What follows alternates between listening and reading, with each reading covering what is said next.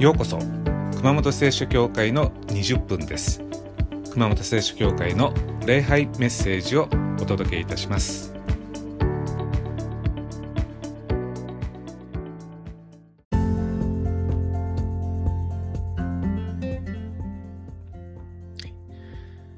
はいこんにちは、えー、職業っていうのは人生にとって、えー、大事です。まあ、1日は24時間ですけれども、ま、8時間は眠ると。で、6時間はご飯を食べたり、お風呂に入ったりすると。そうすると、え残り10時間は、まあ、通勤も入れて働く時間になると思います。まあ、人間20歳を過ぎたら人生の大半は働いています。まあ、人によっては70歳ぐらいまで働く方々もいます。ま、ですからどう働くかが人生を決めると言っても過言ではありません。まあ、アメリカのギャロップという調査会社が2013年に発表した調査があります。世界142カ国で人々がどんな気持ちで働いているか調べました。ま、その結果、63%がしょうがなく働いていると答えました。ま、自分の仕事が好きでもないし嫌いでもないと。まあ、でも生活するために働いてるんだと。で、さらにですね、24%の人は嫌々ながら働いてると。ま、はっきり言って仕事が嫌いなんだと。で、働かなくて済むなら働きたくないと。まあ、夕方になりますと、えー、時計を見ながらですね、毎日、あ早く終われと思いながら働いてる人たちです。えー、では、喜んで仕事してる人はいないのかと。充実して働いてる人あるいはこうやる気があって働いてる人はですねわずか13%しかいないという結果でした。えつまり世界で、えー、8人に1人しか働くことが生きがいになっていないという結果になりました。まあもちろん働くことが幸せのすべてじゃありません。まあ、家族との暮らしの中に幸せを見つける人もいます。自分は仕事のためじゃないと。家族のために生きるんだと、まあ、仕事やるのも家族を養うためなんだと、まあ、子供の成長を見ながらですね生きていく、まあ、これも幸せだと思います。あるいは趣味に生きがいを見つける人もいます、まあ、趣味をやるお金を稼ぐために働くんだと。まあ、とはいえですね、まあ、人生の3分の1は働いてるわけです。ですから、えー、平日の仕事が充実するに越したことはありません。こう自分が13%、まあ、8人のうち1人に入れるかどうかっていうのはやはり大きいのではないでしょうか。ではどうやったら充実して働いてる13%の1人になれるんでしょうか。え今日はこのテーマについてお話しいたします。まあ、世の中の常識っていうのはですね、まあ、必ずしも真実ではないわけです。まあ、仕事について、あるいは働くということについて2つの考え方があります。まあ、1つ目は働か、働かなくて済めば働かない方が幸せなんだという考え方ですね。まあ、人間はしょうがないから働くんだと。まあ、生活するためにお金がいると。まあでもお金は天から降ってこないと。じゃあどうやって稼ぐのか。まあ、もう働くしかないわけですね。まあ逆に言いますと寝ててもリンゴが落ちてくるあるいは口開いたらブドウが落ちてくるっていうまあそんな世界だったら誰も働かないだろうというそういう考え方です。まあ、そういえば、えー、聖書を見てますと寝てても自然と食べ物が生えてきて働かなくてもいい世界がありました。えー、どこだったでしょうか、えー、答えはエデンの園です。聖書にはこう書かれてあります。神である主は東の方エデンに園を設け、そこに主の形作った人を置かれた。神である主はその土地から見るからに好ましく、食べるのに良いすべての木を生えさせた。エデンの園はですね、何にもしなくても働かなくても食べ物が生えてくるような場所だったということ。もしこの一つ目の考え方が正しかったら、まあ、エデンの園にいた人間は働かなかったはずです。では聖書は何て書いてあるか。神である主は人を取りエデンの園に置きそこを耕させそこを守らさせたあららららと神様は人間をエデンの園に置いて働かせたとこらアダム寝てんじゃないと起きて耕しなさい。エデンの園では食べ物には何の不自由もしないんです。でも神はアダムに働きなさいと命じました。つまり人間はしょうがないから働くんじゃないんだと。食べていくために働くんじゃないんだと。神は働かなくてもいい環境でも人間が働い働くことを望んでいるんだということです。でそれはなぜなのか。それは人間が人間らしく生きるために働くんだと。つまり働くということの中には神が私たちに求めている何か大事なことがあるんだということですね。ま、神が望む人間は働く人間なんだということです。さあもう一つ違う考えがあります。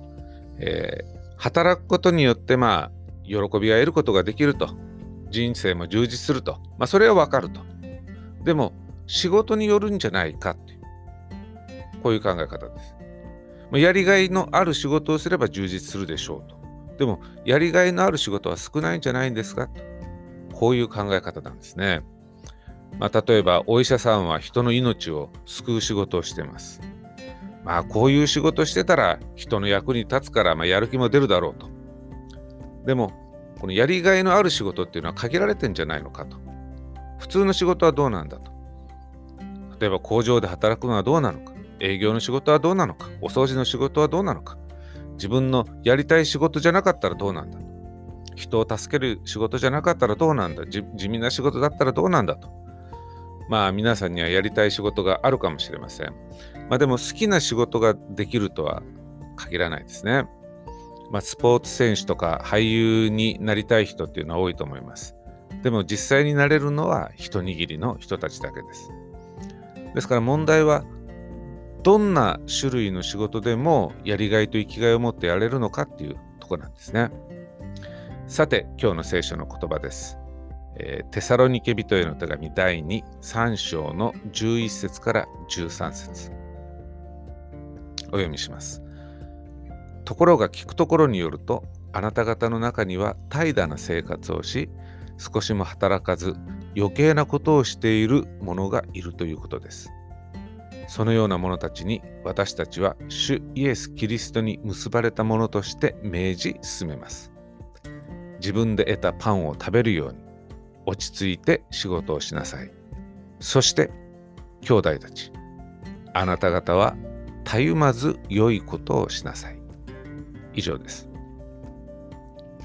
パウロは仕事をして自分で得た稼ぎで生活しなさいと。まあでもそれで終わっていないんですね。もう一言付け加えています。たゆまず良いことをしなさい。つまり仕事をして良いことをしなさい。でこの一言の中にどんな仕事でも充実して働ける秘密が隠されています。ではその秘密とは何なのかどんな仕事でもやることがあります。皆さんが、えー、就職したらこれをやってくださいという仕事の内容があります。これが仕事でやることです。例えば、え車を売る営業の仕事に就いたら何をやるでしょうか？もちろん車を売るのが仕事です。まあでもそれだけじゃないですね、実際は。出社したら、まあ会社を掃除したりとか、あるいはアポ取りの電話をしたりとか、先輩について回ってお客さん訪ねたりとか、また車っていうのはこう売るだけじゃなくて、車を売ったら保険の手続きとかもしたりしますね。まあ、そういうのも、えー、仕事でやることです。まあ、すると人はこう思ってしまいます。あ、こういうことをやるのが自分の仕事なんだなと。でも、仕事でやることと仕事の目的は違います。ここがポイントです。やりがいを持って仕事をやる秘訣は仕事の目的の方を意識して働くことです。多くの人は仕事でやることと仕事の目的を混同しています。仕事でやることと仕事の目的は同じじゃありません。それを混同してしまうとしょうがなく働いている63%の人になってしまいます充実して働いている人やる気があって働いている13%の人になるには仕事の目的を意識して働けばいいのです。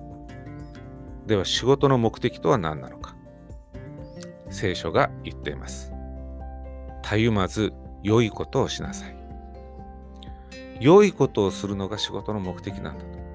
だからこの自分がやってる仕事がどんな良いことを目指すのかを意識して働くというのが秘訣です。では例えば車を売る仕事の目的を探すにはどうすればいいか。それは答えは車を売ることでお客さんのためにどんな良いことができるかを探せばいいわけです。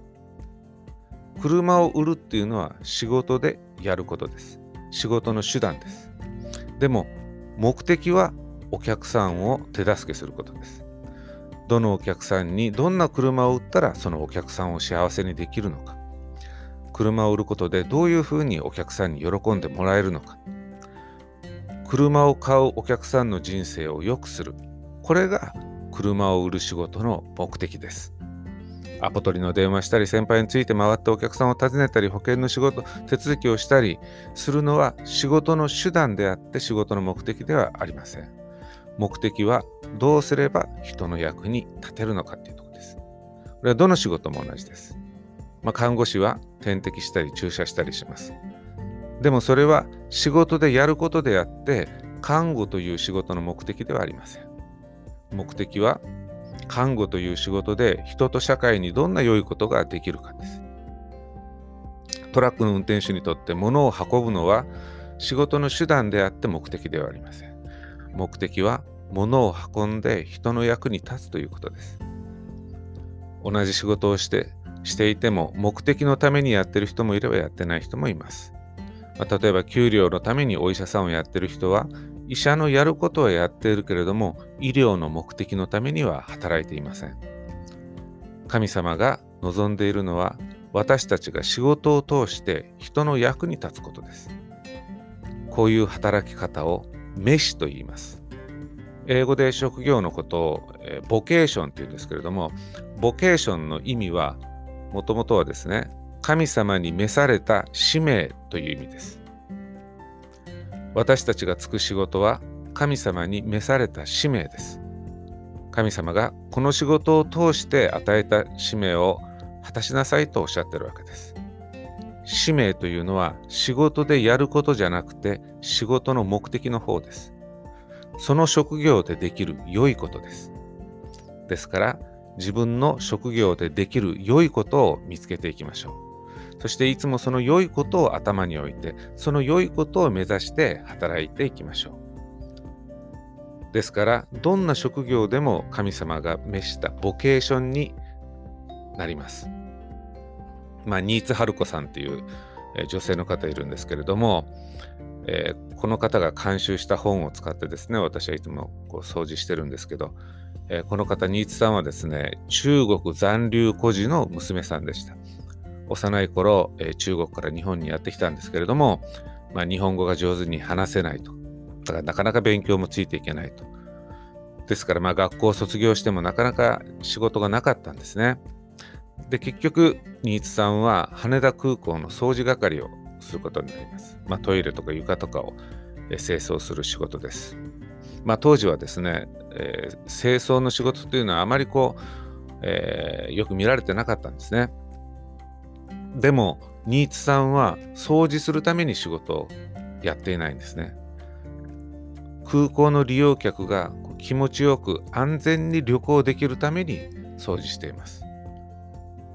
そしてこの人が掃除という仕事をプロフェッショナルな仕事に変えた人です。まあ、NHK のプロフェッショナルにも登場しました。仕事っていうのは何をやるかじゃなくて何のためにやるかで決まります。誰がやっても充実する働きがいのある仕事なんていうのはありません。何の仕事をやるかが問題じゃないんです。どういう心がけでやるか、それが働きがいを決めます。仕事の目的のために働く。それが心がけです仕事を通してたゆむたゆむことなく良いことを行うこれです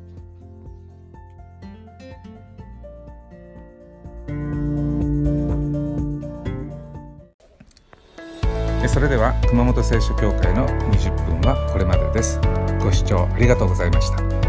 また来週。